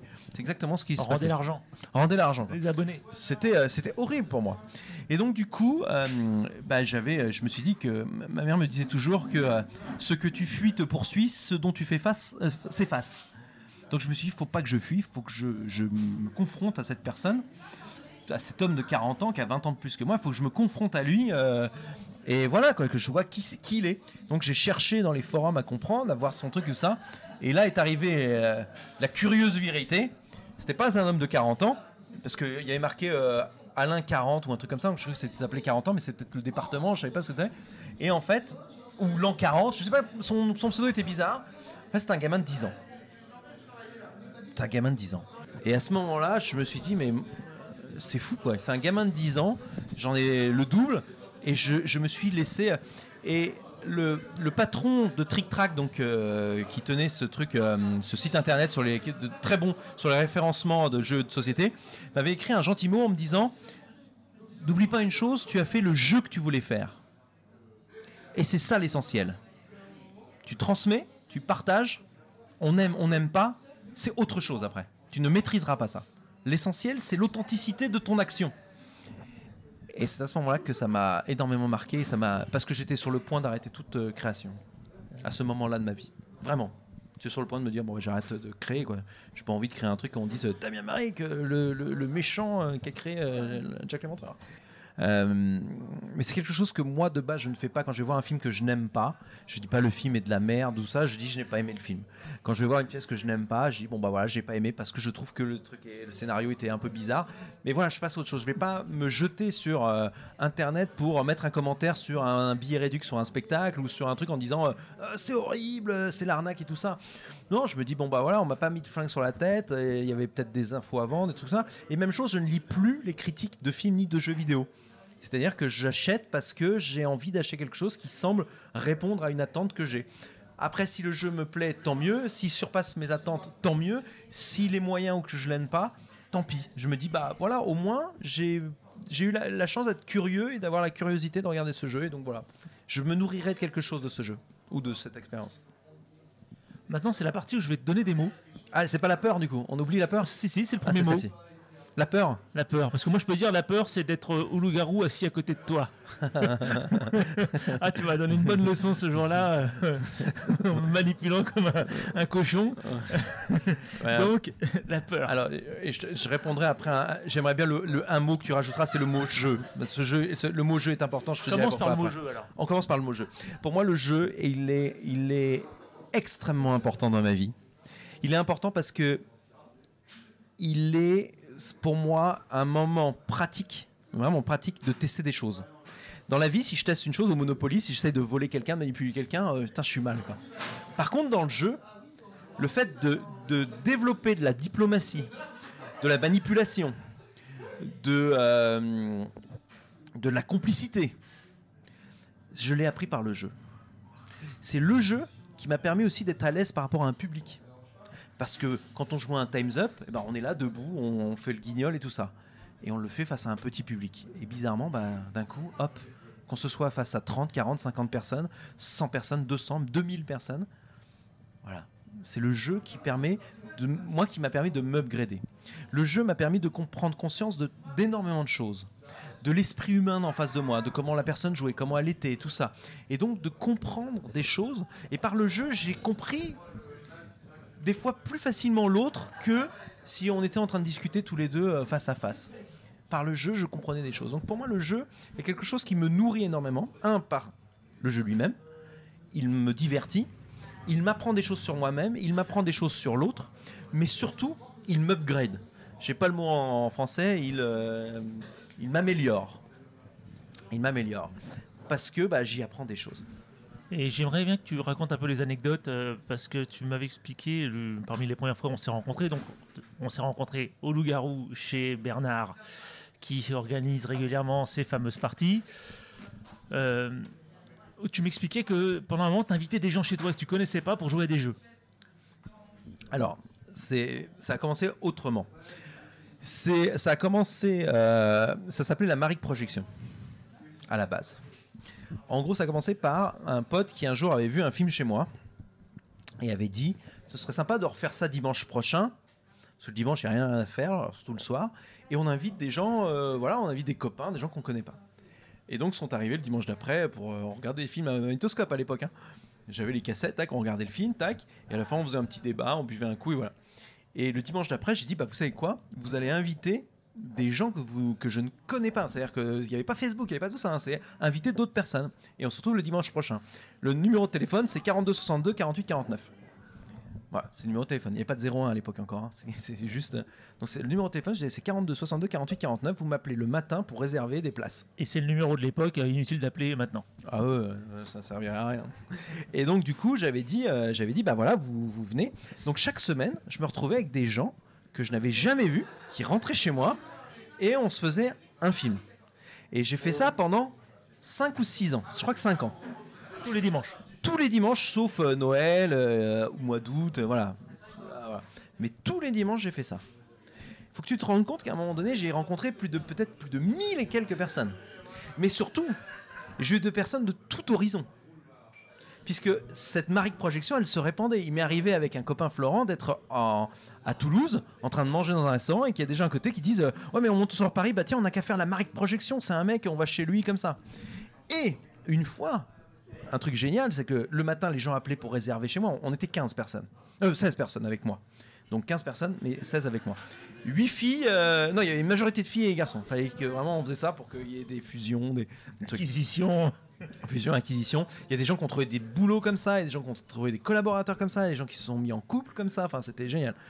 Et donc, la seule règle qu'on te demandait, c'est d'arriver avec une boisson et c'est tout, quoi. Euh, sans alcool et voilà. Et donc, euh, un jour, un mec m'appelle et dit Oui, bonjour, est-ce que la Marique Projection c'est bien ici? Oui, oui, ok, euh, bah, je réserve pour deux nanas. voilà, ok, parfait. C'était le début du DVD. C'est vraiment l'avènement du DVD. Et donc, ce soir-là, sonne deux nanas et elles venaient de New York. Et elles parlaient pas français, elles étaient anglaises, euh, américaines, tu vois. Et donc, on a fait la Marique Projection avec un film sous-titré en français, en, français pour nous et en anglais. Parce qu'à l'époque, on aimait bien les VF. Et donc, du coup, voilà. Et la Marique Projection, voilà, il y a des gens qui venaient de Toulouse, et donc j'ai fait ça pendant 5 ans. Et ensuite, petit à petit, j'ai changé la Marique Projection pour la transformer en jeu. Mais ça a eu moins de succès que la Marique Projection. Et donc, c'était la. voilà, toujours la Marique Projection, mais c'était dans le thème du jeu, parce que j'adorais jouer. Faut savoir que ça a moins de, succès parce que les gens aiment pas forcément jouer, alors que regarder un film, c'est pas la même chose. Euh, et que du coup, ça, prenait une tournure, et puis surtout que ça prenait du temps. C'est con, mais je faisais ça le dimanche. Et il faut savoir qu'à un moment donné, euh, entre le boulot, le truc, les gens qui travaillent, à un moment donné, on se couchait à discuter à 3h du matin, et moi je renchaînais à 9h. Donc ça devenait de plus en plus pesant pour moi. Et le jeu, j'avais beaucoup moins de succès qu'avec ça. Mais la petite anecdote marrante, c'est que c'est grâce à la Marique Projection que j'ai découvert les loups-garous de Tercelieu, j'en ai parlé à Chatham. Chatham, Maxime Chatham, l'auteur, a trouvé ça sympa, qui en parle à Verber. Verber, je le croise, je fais Ah bah tiens, je te ferai ça, on, on peut faire ça chez toi un dimanche. Et du coup, euh, bah, c'est comme ça que c'est né euh, la Projection. Les, jou- Euh, la euh, loup-garou chez Les Bernard. loups-garous chez Bernard. Voilà. La peur, du coup, on était sur la peur. Alors, la peur chez moi, si tu veux, elle a deux pans. Il y a la peur. Il y a trois pans, pardon. Il y a la peur de euh, d'un événement qui va arriver dangereux. Une voiture qui, dont les pneus crissent, euh, t'es dans l'eau, il y a un requin. Ça, c'est la peur primaire qui est normale d'un danger imminent ou proche. Donc, voilà, cette peur-là, je la mets de côté parce que c'est une peur réelle que nous avons tous, que tout être humain a. L'animal a ça, on a tous ça tout être vivant. Ensuite, il y a la peur que j'appelle la peur fictive. C'est-à-dire que bah, là, il y a une. Par exemple, tu vois, un projet, tu dis je vais pas y arriver parce que. Et tu te fais le meilleur réalisateur de ce film-là. Tu commences à te dire bah, je vais pas y arriver parce que euh, euh, je vais pas avoir les financements, parce qu'on va me voler l'idée, parce que des gens vont. Voilà. euh, ou alors que moi, je vais y perdre mon temps et mon argent. Donc, du coup, tu crées cette peur en étant le meilleur réalisateur de ce film d'horreur. Ça, c'est une peur fictive. Et ça, elle n'existe plus trop chez moi. Généralement, c'est plus, euh, bah non, je fais le projet et voilà, je me pose pas la question de euh, est-ce que je vais perdre ou pas perdre. Par contre, j'ai une autre peur qui est née de tout ça. Cette peur-là, c'est la peur de ne pas faire. C'est-à-dire qu'en gros, je me projette en me disant, mais si je le fais pas, le projet va pas exister. Donc tous les obstacles qui sont dans la deuxième peur, c'est-à-dire euh, j'ai peur parce qu'il y a ça, moi, ils n'existent pas parce que j'ai cette peur de me dire peut-être que je ne vais pas le faire et si je ne le fais pas, je n'aurai pas ça. Et le fait de ne pas me voir heureux euh, sur un plateau de télé ou sur un truc ou sur un, jeu vidéo à monter un truc, et ben ça me terrasse et donc du coup je fais le truc. C'est énorme. C'est une peur constructive qui te fait déplacer les montagnes. est- C'est une belle peur. C'est un menteur. Mais au même temps, si on regarde la peur première, qui est la peur primaire, elle est constructive d'une certaine manière. D'un coup, tu entends euh, des pneus qui grissent, tu tournes la tête, tu te figes, comme on se fige dans un projet, tu te figes, et ensuite tu agis. Tu sautes sur le bas-côté, euh, tu, Fight tu or, cours. or voilà. flight. Voilà, Fight or flight, disent les Anglais. Oui. voilà. Donc du coup, d'une certaine manière, euh, la première comme la, deuxi- la troisième sont des peurs qui nourrissent. Et Bon, bah, ce mot-là enchaîne directement sur un autre qui est le risque. Alors le risque, bah, forcément, euh, il, le risque, je l'ai tout le temps eu dans ma vie, le risque. Et il y a des fois j'ai perdu. Tu me disais, est-ce qu'il y a des fois, il y a des trucs, bah, il y a des fois j'ai perdu. Des fois j'ai pris un risque et voilà. Mais bizarrement, c'est parce que j'ai pris un risque et que j'ai perdu que j'ai gagné par la suite. Euh, et ça, c'est le cas dans plein de projets que j'ai eus, c'est que des fois, ça ne se passait pas comme je m'y attendais. Je m'attendais à un succès, ça n'en était pas un. Mais ce n'était pas grave parce que le projet existait et c'est ce qui a donné naissance à autre chose. Parce que ce truc existait. Donc en fait, cette notion de risque, je dirais qu'un risque, un, un, vrai risque. Hein. Parce qu'en fait, tu prends même du risque quand tu te lances même à écrire un livre, en fait tu écris un livre, si tu te dis bah, j'aimerais être édité, le risque tu prends le risque d'écrire pour rien. Déjà le risque de l'écrire. Et le, risque de ça, l'écrire et de dire à des gens je vais écrire un livre et de pas avoir commencé une ligne. Voilà. Tu prends un risque quoi qu'il arrive. Donc au final, au final, je dirais que après il y a un curseur dans ce risque. C'est-à-dire que si tu dis je vais écrire ce livre et euh, j'arrête de bosser, je vais plus à mon boulot et je fais plus ci, je fais plus ça, et que je vis de ça et puis je vais essayer de voilà, le risque il est plus grand que si tu dis je fais ça le week-end alors que je travaille la semaine. Donc en fait déjà tu vas placer le curseur sur ce risque-là. Et pour te répondre à cette question, bizarrement, je prends moins de risques que j'en ai pris quand j'étais plus jeune. Peut-être parce que je vieillis, peut-être parce que le fait d'avoir fait beaucoup de projets fait que j'en peut-être moins en prendre, parce que bah voilà, euh, il m'arrive d'en prendre. Là, on va en prendre beaucoup euh, dans, dans une des activités qui est l'événement, l'événementiel, mais j'ai moins l'impression d'avoir pris. Quand je regarde quand j'étais jeune, putain, quand j'ai monté la boîte de tout ça, on n'avait pas d'argent, on vivait avec rien. Et, et je me disais pas, putain, avec quoi je vais manger On n'avait pas de pouvoir d'achat, on n'avait rien. Je, me souviens, quand on a monté Whip Studio, pendant un an, on se payait pas. Et notre premier salaire, ça a été 800 euros, tu vois. Franchement, quand tu es à 800 euros euh, par mois, c'est rien. Mais parce que, voilà, manger des pâtes, c'était parfait. On était dans un appartement qui faisait 26 euh, mètres carrés, c'était parfait. Voilà, c'est pas la même chose. Je pense que euh, à l'époque, euh, tu sais, regarde, un enfant, quand il monte sur une chaise, quand il, est tout petit, il monte partout, il grimpe, il a le risque de tomber, mais il se dit pas qu'il va tomber. Toi aujourd'hui, tu commences à monter sur un rocher, tout ça, tu penses au risque de tomber.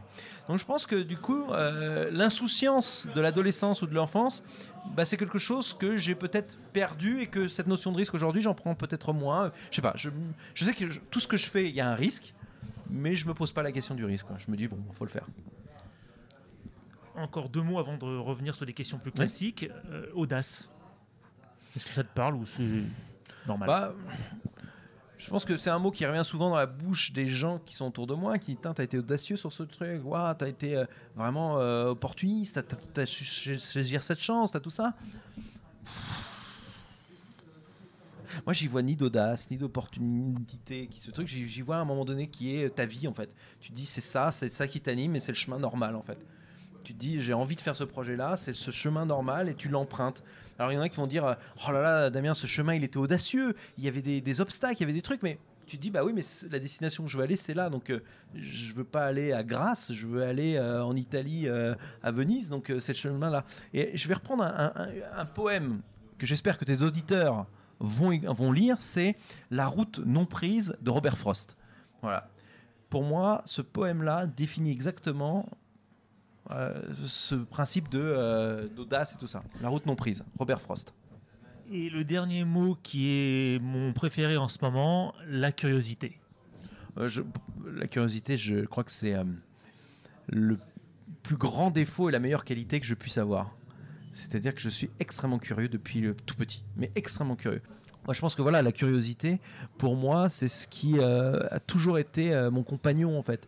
C'est-à-dire qu'il y a des fois des choses euh, où on me disait euh, tiens, euh, t'as vu tel jeu vidéo, tel truc? Ah bon, c'est bien? Ah hop, curiosité. Je commence à le truc, je découvre l'univers et d'un coup j'en fais un projet derrière. Donc je pense que la curiosité, elle m'a amené à des belles surprises, des belles récompenses. Et même quand des fois la curiosité m'a amené dans un truc un peu bizarre, j'en tirais toujours une, bonne leçon. Donc pour moi, être curieux, c'est c'est ouais, c'est vital pour moi, c'est important. Est-ce que tu as une croyance qui peut paraître complètement stupide aux autres? Je crois au destin. Je crois au destin, je crois euh, au signe. Signe tout ah autour bah de pour le coup, ce que tu nous as raconté euh, avec aller à gauche, aller à gauche. Euh. Ouais, je crois au destin, je crois au signe, je crois à tout ça. Et j'essaye pas de définir, de l'expliquer. Je, j'embrasse ce chemin-là.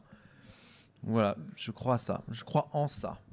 Au signe et au destin, à quelque chose, à une sorte d'objectif qui est là. Il y en a qui vont dire que c'est la loi d'attraction. Il y en a qui vont dire que c'est euh, l'univers ou le Dieu ou tout ça.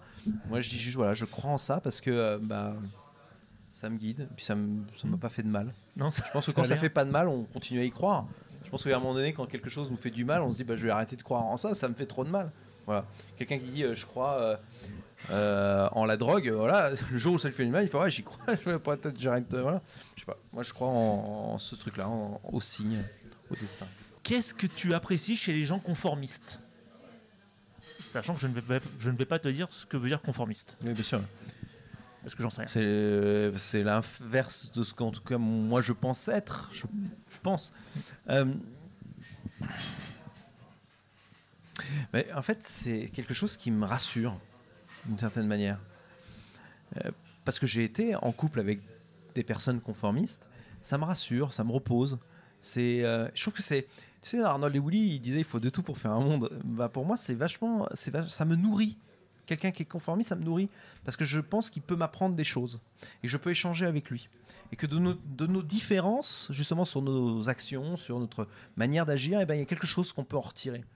Donc au contraire, le, mot conformiste, il peut, paraître péjoratif dit comme ça. Au fond, moi, je, il me nourrit aussi. Ces personnes me nourrissent aussi. Ouais, ça m'apaise, ça me nourrit. J'ai plein de gens qui viennent autour de moi comme ça, qui pop à mon esprit, tu vois, qui apparaissent et qui sont des personnes qui, pour moi, bah, justement, vivent d'habitude, de, de, euh, de règles, de simplicité. Moi, ça m'aide beaucoup. Maintenant qu'on a revu ton, parcours et que peut-être certaines histoires te sont revenues en mémoire, il y a, deux questions euh, liées à ça. La première, c'est à ton avis, est-ce qu'on devient iconoclaste?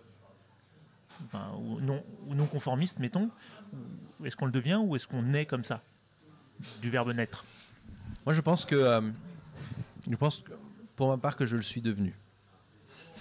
Parce que je pense que s'il n'y avait pas eu ces déclencheurs, comme les dents de la mer, quand j'avais 5 ans et demi, s'il n'y avait pas eu toutes ces petites choses, quand je vois mon parcours, qui, se tient, qui ne tient des fois qu'à juste une direction, à gauche, droite, à tout ça, je pense que, euh, en gros, euh, non, je pense que je l'étais pas de base. Je pense que dans un monde parallèle, j'aurais pu être quelqu'un de très conformiste. Dans un autre monde parallèle, j'aurais pu être quelqu'un de complètement excentrique. Dans un autre par- parallèle, euh, quelqu'un d'extrêmement introverti, tout ça. Je pense que je le suis devenu.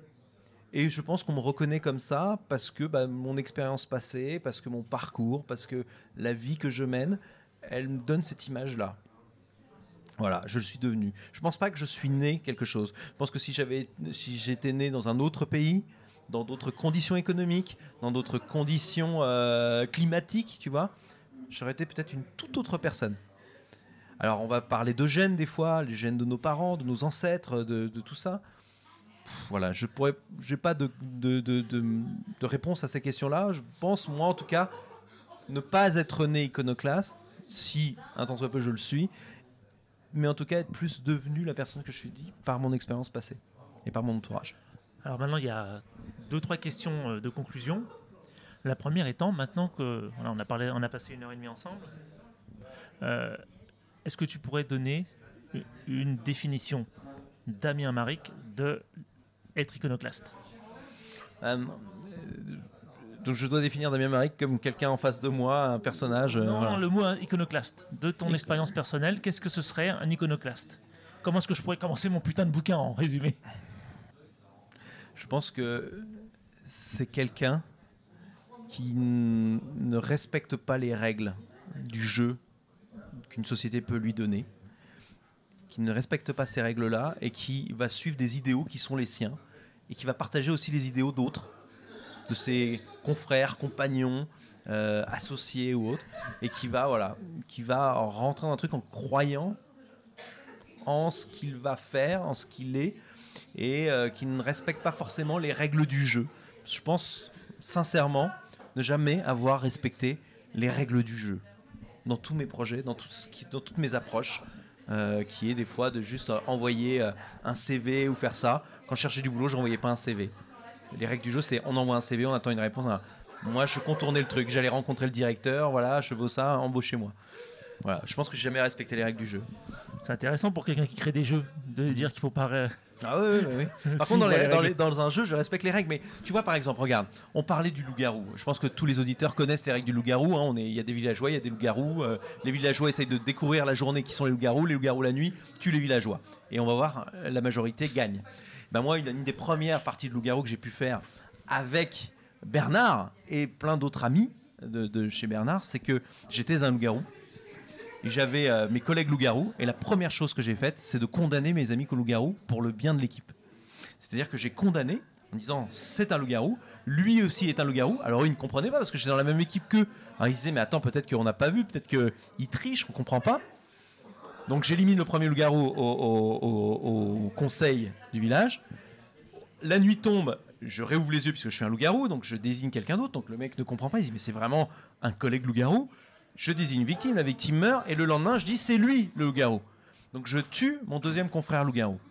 Et à ce moment-là, qu'est-ce qui se passe? Bah, Je suis considéré comme un villageois sûr et je laisse les, les villageois s'entretuer. Et à la fin, quand je découvre, on découvre mon rôle, on se dit putain, il était loup-garou. Et je pense que ça, pour faire gagner le groupe, ce qui peut, voilà, j'ai utilisé cette stratégie-là qui m'est venue à l'esprit de me dire que si je dénonce tout de suite des loups-garous, euh, voilà. C'était pas suivre les règles du jeu parce que les règles du jeu c'est plutôt euh, gagner en équipe et j'ai essayé de faire gagner l'équipe en moi prenant une décision solitaire. Bon, Voilà. D'où, comme je disais tout à l'heure, ne surtout pas s'asseoir à côté de toi. surtout quand tu commences ta première partie de loup-garou. C'est terrible. Alors, euh, deux dernières questions. Euh, à ton avis, quelle est la personne la plus iconoclaste que tu connais que je pourrais interviewer à son tour? Ah, que tu pourras interroger. Parce que j'allais dire Steven Spielberg. C'est la première chose qui me venait à l'esprit. parce que je euh, me dans le voisinage, j'ai. à moins que tu aies son 06, mais. Là, je pense à Bernard, je pense à, à- à Bernard, à Berbère, je pense à Patrick Beau, Axolot. Euh, Bernard, parce que bah, c'était un journaliste qui a suivi une règle, euh, qui, est- qui était journaliste avant d'être journaliste scientifique, il était journaliste sur des faits divers, des crimes et tout ça. Ensuite, il devient journaliste scientifique. Ensuite, il dévie sur euh, l'écriture. Et puis voilà, il est parti sur. euh, voilà. Je trouvais ça intéressant, son parcours est intéressant. Je pense à, hum, à Patrick Beau, par exemple. Parce que euh, c'est vrai que Patrick, tout d'un coup, c'est un personnage qui, euh, Axolot, qui, qui, a, qui comme ça est apparu et euh, avec euh, voilà quelque chose que je- sur l'archéologie, sur le paranormal, sur des trucs euh, vraiment. voilà, je, moi, je trouve que c'est un personnage et je trouve que c'est quelqu'un de voilà de. alors il vit pas à Paris, hein, mais après C'est chez la bande d'Avignon. voilà. Et je trouve que c'est quelqu'un d'intéressant. D'accord. Et enfin, où est-ce qu'on peut te retrouver pour suivre euh, tes projets, tous tes projets, certains de tes projets, ton actualité? Oh bah, bah, tout simple, il y, a il y a un site internet qui s'appelle overlook-world.com, overlook-lemonde.com.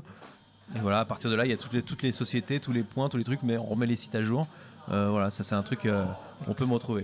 Et Eh si ben, je peux dire un dernier mot, c'est vraiment, si vous voulez voir quelque chose d'iconoclaste, pour moi qui sort, j'en en ai parlé au début de l'aventure, c'est un homme qui est un chroniqueur judiciaire qui a créé une affaire qui s'appelle l'affaire Malfos. Sur Facebook, ça s'écrit M-A-L-F-O-2-S-E 1948. Et j'ai trouvé ça extraordinaire parce que ce mec se consacre à nous faire vivre une enquête en temps réel qui s'est passée en 1948 pendant un an. Et on va ensemble essayer de trouver qui est l'assassin. Je trouve ça extraordinaire de prendre un réseau de prendre des réseaux sociaux comme Instagram et Facebook, de transformer ces réseaux sociaux comme un plateau de jeu et de dire maintenant les joueurs, bah, c'est la communauté qui est tout autour. Ça, c'est sortir des règles. Et pour moi, ça mérite qu'on suive cet homme-là, Thomas Laureau, donc Malfos 1948. Bah, Merci encore Damien pour ce super moment et à bientôt.